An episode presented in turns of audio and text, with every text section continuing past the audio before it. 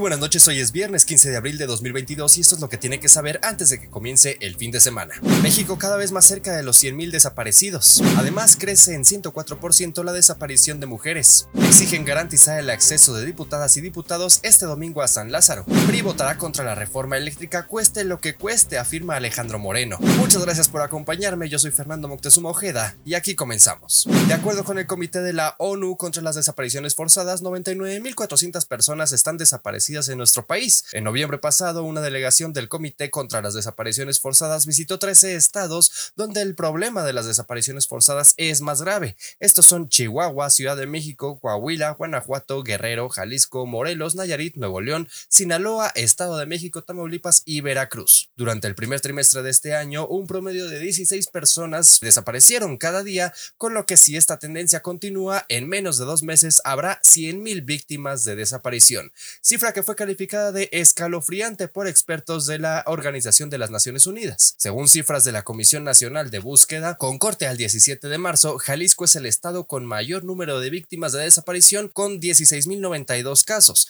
Tamaulipas con 11.906, el Estado de México con 10.664, Nuevo León con 6.109 y Veracruz con 5.509, aunque en Palacio Nacional tengan otros datos.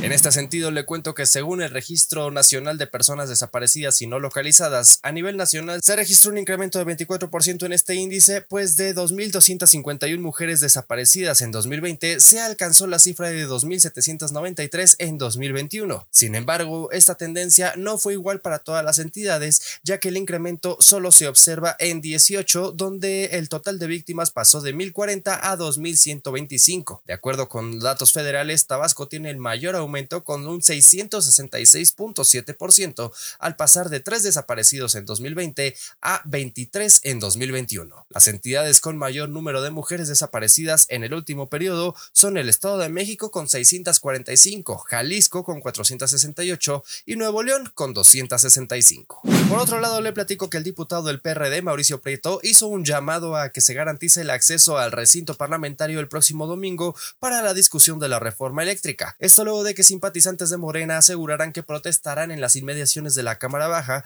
para bloquear los accesos como protesta en favor de la iniciativa enviada por el Ejecutivo Federal en materia eléctrica. Hace unas horas, de acuerdo con información interna, el presidente de la mesa directiva y el morenista Sergio Gutiérrez Luna dijo que la Cámara garantiza que entrarán todas y todos los diputados a la sesión el próximo domingo. Veremos. En este sentido, el dirigente nacional del PRI, Alejandro Moreno Cárdenas, aseguró que el revolucionario institucional votará contra la reforma eléctrica cueste lo que cueste. Aseguró que el voto del grupo parlamentario del PRI será en contra de la reforma propuesta por el gobierno en la sesión de la Cámara de Diputados prevista para el domingo 17 de abril. Ante el anuncio del diputado Carlos Miguel Aiza Damas de que votaría en favor de esta iniciativa, el dirigente nacional del tricolor destacó que el hijo del exgobernador es un traidor al PRI y a México. En esta ocasión no hay numeralia de la pandemia porque la Secretaría de Salud se tomó un merecido puente después de todo lo que trabajan. Así que no se han dado a conocer las, últimas cifras de COVID-19, por lo que, pues por mi parte es todo. Por favor, no baje la guardia. Yo soy Fernando Moctezuma Ojeda, arroba Fermoctezuma o en Twitter, fermoctezuma.news en la web. Y si así me lo permite, la próxima noche de viernes nos escuchamos en este mismo espacio. A nombre de Adrián Ojeda Román, le deseo que pase un excelente fin de semana. Cuídese mucho.